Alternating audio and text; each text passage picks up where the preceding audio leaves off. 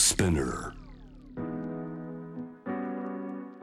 世界のフレッシュなニュースをあなたのテーブルに届けていきます。ニュース to Table on Jam the Planet 今日のスタジオには武蔵大学社会学部の教授、えージャーナリストであり社会学者です。アンジェロ・イッさんをお迎えしてテーブルトークのテーマは日本に住む外国人ってどういう人たちなの？この外国人にクォーテーションが入りました。これはアンジェロさんどういう意味での投げかけですか？そうなんですよあのコーテーションであったりあるいはまあ鍵括弧であったり僕はもうあの意識的にこの外国人をそういうふうにこう囲うことをまあ心がけているわけですね。でこれはあの何かといったらあの皆さんに立ち止まって考えてもらいたいわけですね。そもそも外国人という言葉を使う意味はあるんだろうかと。あるいは外国人って誰かのことをその、えーレッテル付けると一体何が起こるのかということに、まあ、もう少しなんかこう意識的というか敏感になって、えーもらいたいわけですよね。だアンジェルさんこれ日本に来てから年月が今経ってくる中でこれをどんどん肌で感じるようになってきたということですか？まあ、そうですよね。だってもうあの僕の場合はもうすごいファジーというかねあの、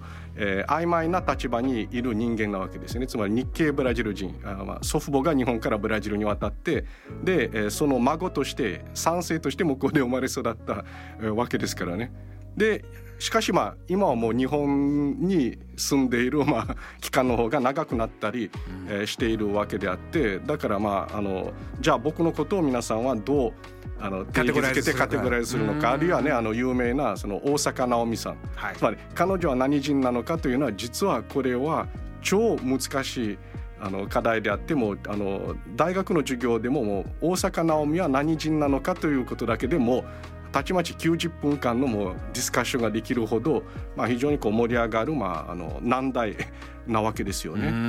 そう自明のことではだからもうあのできるだけえ皆さんにはこの外国人という言葉を使わない。だって、えー例えば外国人犯罪という言葉があるんですよ、これは日本語にしかないすごい残念なもうあのワードの一つなわけなのであって英語にもポルトガル語にもスペイン語にも、えー同じような言葉というか単語はないわけですね。で外国人という言葉を使っているとそういうふうに一人歩きしていつの間にか、ね、あの違う言葉とくっついてすごいなんかこうネガティブななんかこう風評被害につながりかねないマイナスの影響をがどんどんこうあの増していくというか拡散していくというそういうこうリスクをはらんでいる、まあ、あある意味こう非常にこう危うい、えー単語なんですね。今アンジェラさんおおっしゃったようにブラジルっていうのはじゃあ日本から移民していった方、まあ、大勢いてそこでこう2代目3代目というこう子孫がいるわけですけどじゃあ日本で移民を受け入れるという話題になると非常にデリケートになっていや移民を受けるって心配だなとかこんなデメリットがあるんじゃないかそういう方についつい行きがちかもしれないですね。あまあおっしゃる通りですねなんかあの構えすぎているというふうに僕はまあ思うんですよね。まあ、例えばあの数年前、えー一旦なんかの自民党などのこうあのワーキングチームであの議員たちがなんかあの、1000万人規模で、えー日本にまあその移民を受け入れようというプロジェクトもあのあったんですね。でこれはまあ進まなかったわけですけどその時みんなこうフリーズして思考停止したわけですよね。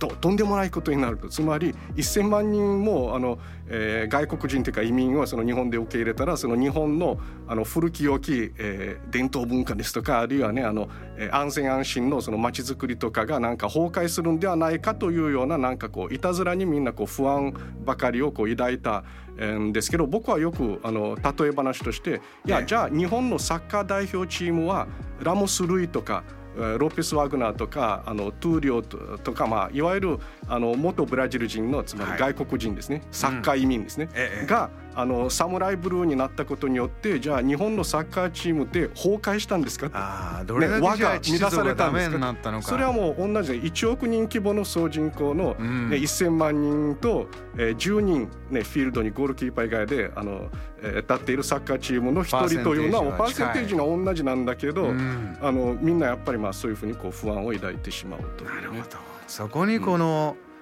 アンジェラさんの言う鍵括弧付きの外国人というワードを日常に使ってる中のまあ良くない意識づけが起きてるんじゃないかということなんですよね。そそうですそれで、あまああのとは言いながら例えばあの法務省は毎年、えー、在留外国人の統計みたいなものをこう出してるんですけど、はい、あのぜひあのリスナーの皆さんにも、まあ、あの僕が大学の授業で必ず盛り上がる、まあ、あの授業でやるクイズっていうのがあって、まあ、ぜひ付き合ってもらいたいわけです、ね、教授のクイズが来ます、はい、つまりえー、日本に住んでいる外国人どの出身地とかどの国籍の人たちが一番多いのかというのをそのトップ5を、うん、あの考えてくれというのでこうグループに分かれてみんなこうアイデアを出してまあ答えるというのが一つと、はい。ね、あのどの国の人が日本に多く住んでるのかと。でもう一つはまあ都道府県別ですね。この47都道府県の中でトップ3どこに外国人がまあ多く住んでるのかというのを出すわけですよね。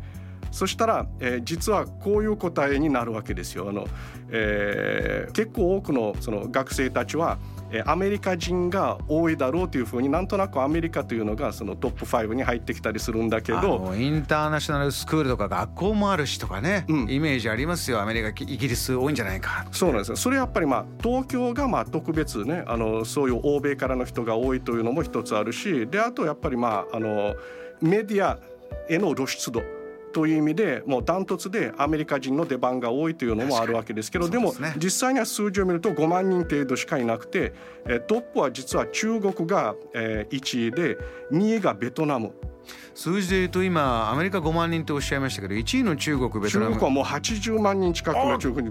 でで44万人以上のベトナム人がいるもう桁違いですよね。桁が違いました、はい、で韓国フィリピンそしてブラジルがまあこのトップ5に入ってくるのであって。ブラジルも人数でいうと何人ぐらいになるんですか？もうブラジルはもう20万人以上いますけどね。そう。でこの都道府県で見ると東京はおそらくみんなもうあの当てると思うんですね。トップ1ですね。ダントツで、えー、でも2番目誰も当てられないんですね。当てたいですね。そう。どこだと思います？大きい、まあ、もう一つの大きいところ大阪って言いたくなりますよ。でしょう。でも愛知なんですね。愛知でなんでなんで愛知県なのかといったらそれはもうトヨタとかまあいろいろなその自動車産業があってそこで外国人労働者としてブラジル人が雇われている。そこで働いているということなんですね。JAM The Planet